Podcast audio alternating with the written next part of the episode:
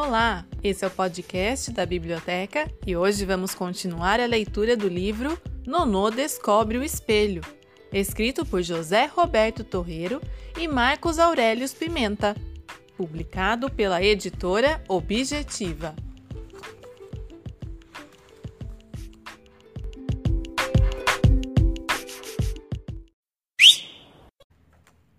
Capítulo 11 Oh!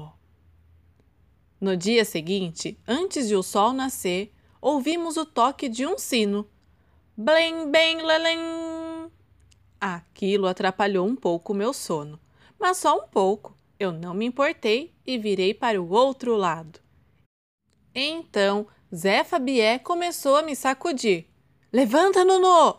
Ah!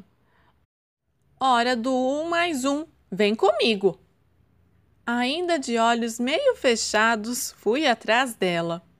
Libério tinha aberto todas as portas da senzala.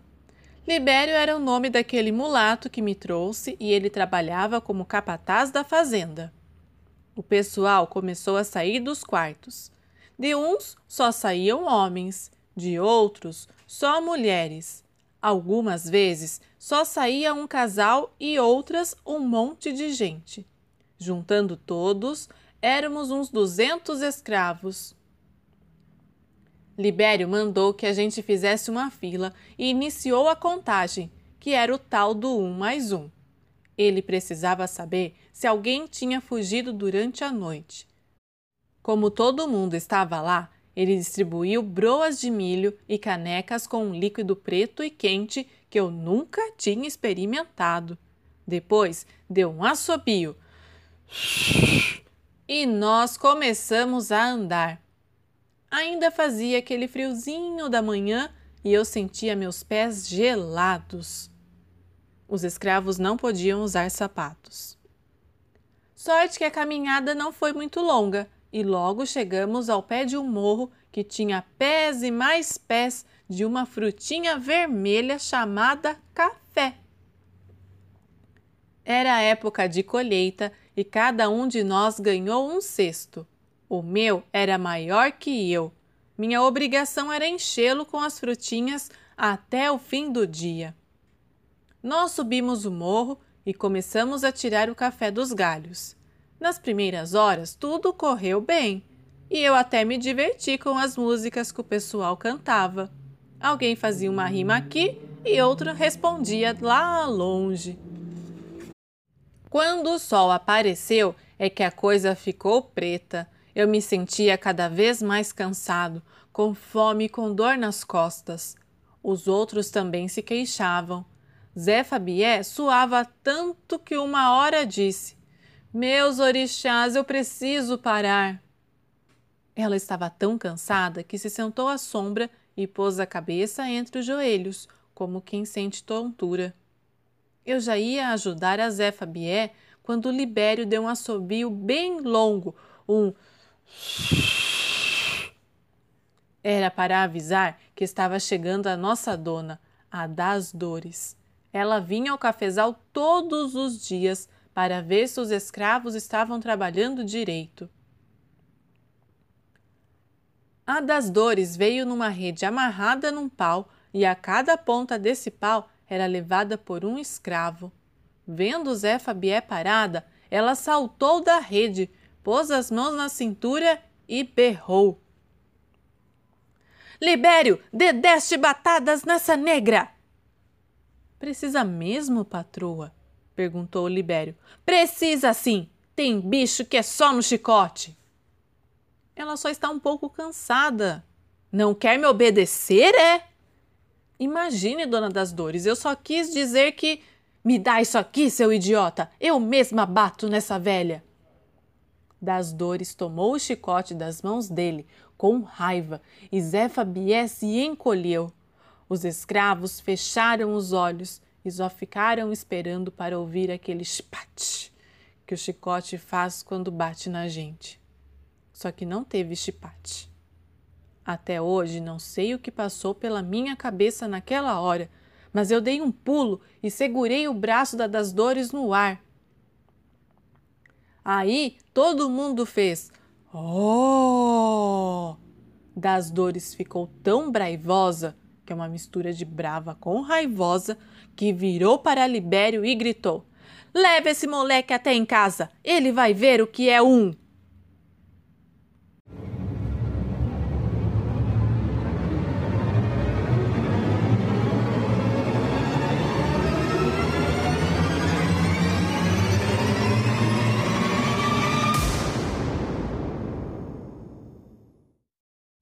Capítulo 12 Castigo Os brasileiros inventaram uma porção de castigos para os escravos, um mais infernal que o outro.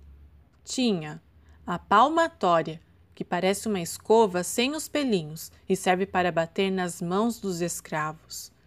O calabouço, que é um quartinho escuro e úmido onde o infeliz é deixado sozinho por vários dias a gargalheira, que é um colar de ferro muito pesado, o anjinho, que é um tipo de anel de ferro que fica apertando os polegares, as chibatadas, que podiam ser até duzentas para quem tentasse fugir, a máscara de ferro, que só tem um furinho para cada olho, e aí não se pode comer nem beber. O afogamento, que é mergulhar a cabeça do escravo numa tina de água até ele quase perder a respiração. E o viramundo, uma barra de ferro que prendia os pés e as mãos do escravo no chão, e ele ficava com a bunda para cima, vendo tudo de cabeça para baixo. Mas o castigo que a das dores me deu não foi nenhum desses. O castigo que ela me deu foi o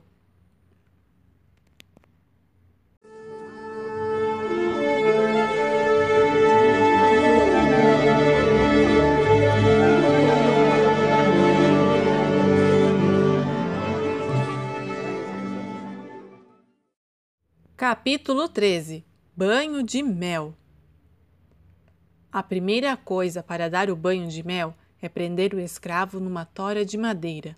A segunda é jogar mel nele. Isso eu achei bom. Até dei uma lambidinha no meu ombro direito. Mas quando fui lamber o esquerdo, vi uma formiga andando perto do meu dedão do pé. Ela até podia me picar, mas era uma só e não ia doer tanto. O problema é que as formigas não são bichos egoístas. Elas gostam de dividir tudo. Essa primeira avisou outra, que avisou outra, que avisou outra, e no que eu olhei de novo já era um batalhão de formigas em volta de mim. Dava até para ouvir o tic-tic das patinhas delas andando pelo chão. Mas elas não ficaram no chão. Subiram pelas minhas pernas e começaram a me morder. Foi uma dor tremenda uma dor tão grande que eu comecei a gritar: Ai, oh, ui! Dei ais, os e uis tão desesperados que acabei chamando a atenção da filha da das dores. Ela pôs a cabeça para fora da janela e viu o que estava acontecendo. Num instante desceu as escadas com um balde de água na mão e tishbum, despejou tudo em cima de mim. Aquilo foi muito bom. As formigas fugiram e soltei o ah, de alívio. A moça estava muito brava, muito mesmo. Ela pôs as mãos na cintura e olhou feio para a das dores. Só que a das dores também não era fácil. Ela cruzou os braços e ficou encarando a filha. Parecia que elas iam ficar ali a vida inteira, uma olhando para a outra e a outra para uma. Mas de repente, as duas começaram a gritar e ao mesmo tempo. Mesmo que eu soubesse a língua delas, não ia entender nada. A barulheira só parou quando a filha lambuzou os próprios pés com mel. Vendo que as formigas iam mordê-la, das dores gritou alguma coisa para Libério e saiu dali bufando.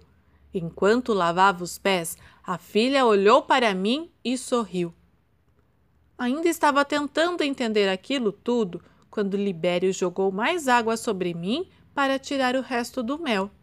Depois me desamarrou, me jogou sobre seu ombro e me carregou dali.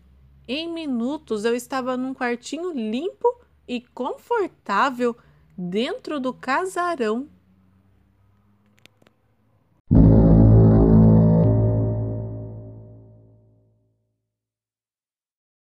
Capítulo 14 Lelê, Xixi e Cocô Fiquei três dias sem andar. Meus pés estavam inchados por causa das picadas. Nesse tempo, Yaya Letícia. Yaya vem de sinhá, que por sua vez vem de senhora, e Letícia em latim significa alegria. Cuidou de mim. Letícia era o nome da filha da das dores se bem que os escravos só a chamavam de Ayalelê. Ela fez compressas nos meus pés, deu-me roupas limpas e boa comida. No quarto dia, quando já podia pisar no chão, pensei que seria mandado de volta para senzala. Mas não, graças a Iaiá, eu tinha virado um criado da casa.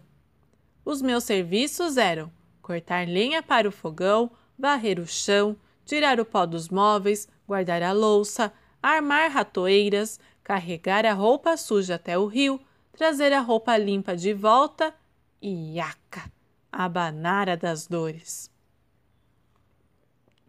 Porém, esse não era o pior dos meus trabalhos. O pior era recolher os excrementos, e de todo tipo, cera de ouvido, remela, ranho, catarro, cuspe, vômito e principalmente xixi e cocô. Pelos orixás não era fácil. Logo de manhã eu passava pelos quartos recolhendo os penicos debaixo das camas e jogava aquilo tudo num barril.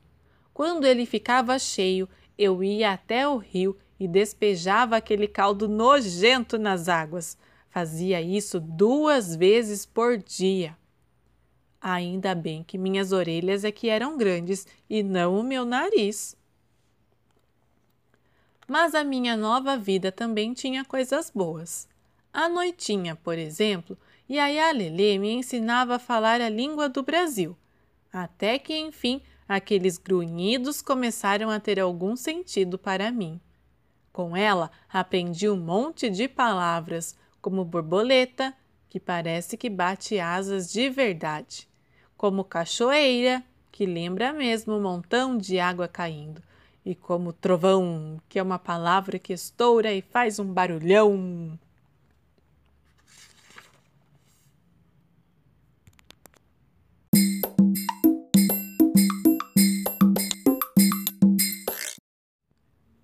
Capítulo 15 Afriquês também ensinei algumas palavras da minha língua para Iaiá.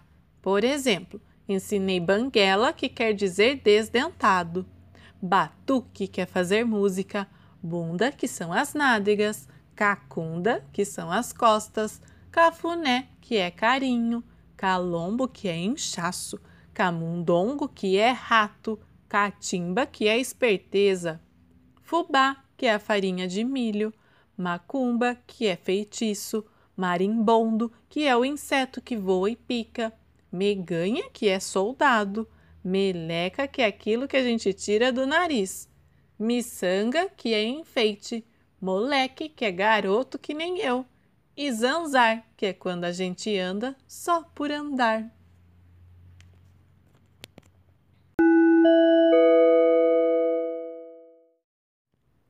Capítulo 16 A Moreninha e o Moço Loiro O tempo passou. Eu aprendi a falar português e até passei a fazer outros serviços.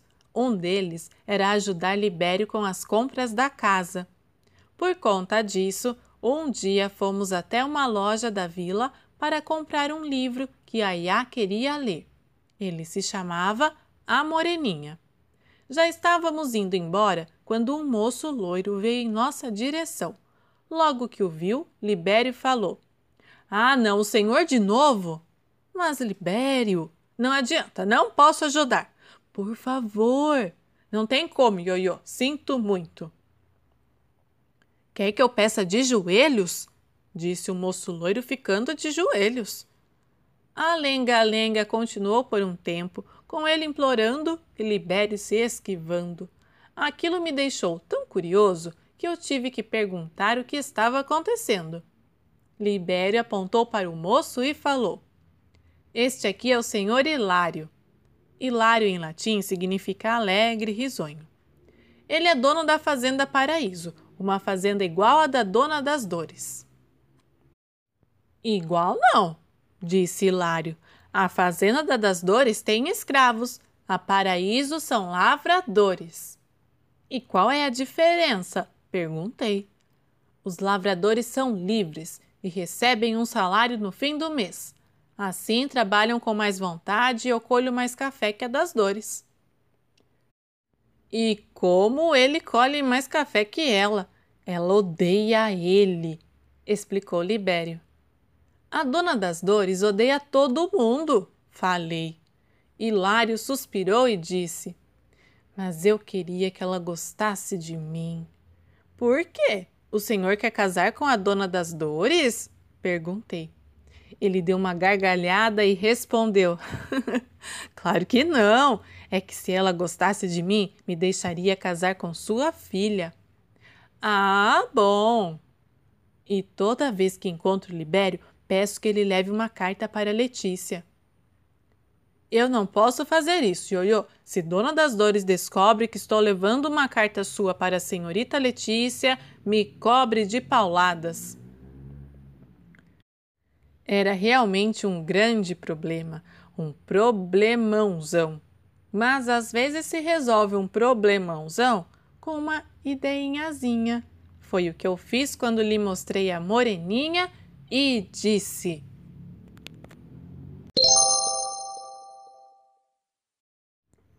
Capítulo 17 A ideinhazinha Por que Ioiô não escreve alguma coisa na primeira página desse livro? A dona das dores nunca vai procurar aqui.